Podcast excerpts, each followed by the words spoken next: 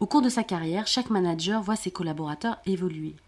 Il arrive que certains collaborateurs évoluent plus vite que les autres. Et parfois même, l'élève dépasse le maître. Service après-vente du manager, bonjour Bonjour, je, suis manager et j'ai un de mes collaborateurs que j'ai recruté et formé. Bah maintenant, il veut ma place. Euh, donc, euh, qu'est-ce que je dois faire et comment je me repositionne? Bonjour, je suis Philippe Laurent. Je suis euh, conférencier, formateur en management et accompagnateur individuel sur la thématique du bonheur au travail. Alors c'est intéressant comme question parce qu'effectivement si vous dites vous repositionner, c'est que globalement vous avez été déséquilibré. La relation d'un manager à son collaborateur peut, être, peut, avoir plusieurs natures. Il y a la, relation de collaboration, c'est-à-dire votre collaborateur, il va travailler pour vous. Hein. Il y a une deuxième relation qui est en fait le collaborateur, il travaille avec vous. Et puis vous avez une troisième relation qui est peut-être ce que vous présentez aujourd'hui à travers ce collaborateur, c'est que le collaborateur, il est, il est, en compétition avec vous. C'est-à-dire que quelque part, il travaille contre vous. Quand on travaille contre, eh bien, en fait, on est en train de, de défendre ses propres intérêts et on fait passer ses propres intérêts au-delà de l'intérêt de, l'équipe ou de l'entreprise. Alors comment faut-il faire? Ben, il, y a, plusieurs solutions. Soit vous changez de posture, parce que vous allez adopter vis-à-vis -vis de cette personne une posture dans laquelle il va, entre guillemets, se ranger si vous y parvenez, mais peut-être que lui ne sera pas tout à fait d'accord avec ça. Soit vous changez de poste, et non pas de posture, soit c'est lui qui change de poste. Mais évidemment, il y a euh, aussi une autre manière, qui est une manière de se dire, ben, cette personne, elle a des envies différentes des miennes, euh, il a envie de prendre mon poste et même d'aller au-dessus, mais je ne peux rien faire contre cette ambition qui, a priori, euh, est sans limite. Hein. Et moi, ce que je vous conseille, c'est surtout de ne pas rentrer en guerre. Oui, d'accord, mais justement, enfin, je, me sens un peu jaloux. Comment je désamorce la rivalité entre nous? Moi, je, je, donnerais des conseils très rapides. La première chose, c'est prendre conscience de ce sentiment. Ce sentiment de jalousie qui euh, me dévore, qui n'est ni bon ni mauvais en tant que tel, il existe, point.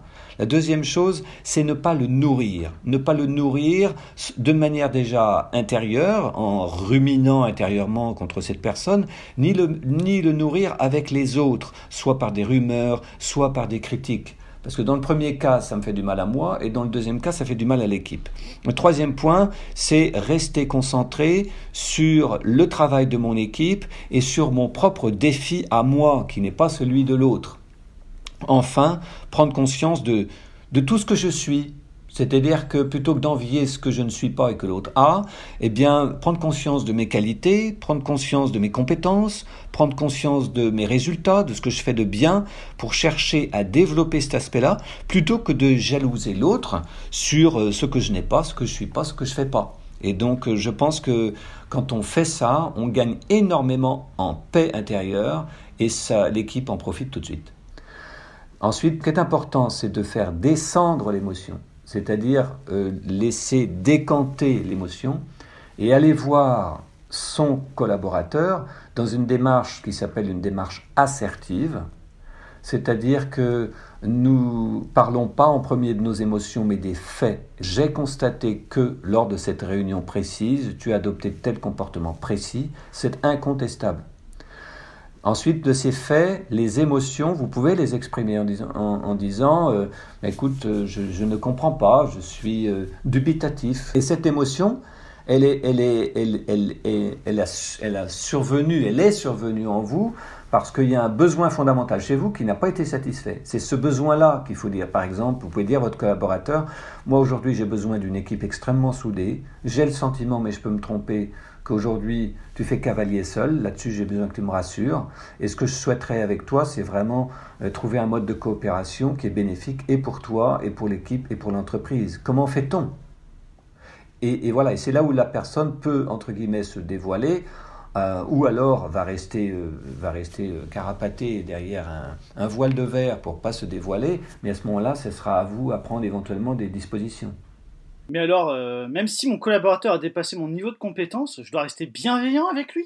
On dit qu'un vrai maître est content de voir son disciple le dépasser, et je pense que c'est une qualité managériale que de déceler dans son équipe un potentiel qui est plus grand que le nôtre. Et ça, c'est très fort. Moi, j'ai déjà eu dans mon équipe euh, des, gens qui, ont vu un collaborateur euh, très bon et qui ont tout fait pour que ce collaborateur quitte l'équipe parce que c'était mieux pour lui, alors que le manager de l'équipe aurait eu tout intérêt à le garder. Et ça, c'est très très important. Et un manager qui fait ça, c'est un manager qui, euh, ne, je dirais, n'exploite pas le potentiel de son collaborateur, mais le développe. Et si vous faites, euh, entre guillemets, du bien, parce que c'est ça la bienveillance, hein, c'est faire du bien. Donc si vous faites du bien à votre collaborateur dans la mesure où vous le laissez euh, évoluer dans des postes qui sont en dehors de votre équipe, eh bien, votre collaborateur, il vous sera reconnaissant. Alors, est-ce qu'il vous retournera l'ascenseur quand il sera DG et qu'il vous mettra euh, comme, comme, comme je dirais, N-1 Bon, on n'en sait rien. Mais de toute façon, vous avez tout intérêt à laisser partir un collaborateur qui veut s'envoler, et euh, à maintenir avec lui une bonne relation. On ne sait pas ce que la relation deviendra, il ne faut pas trop le chercher ou le prédéfinir. Mais par contre, c'est sûr que quand on a participé au développement professionnel de quelqu'un, la personne en est éternellement reconnaissante. Un podcast de cadre emploi.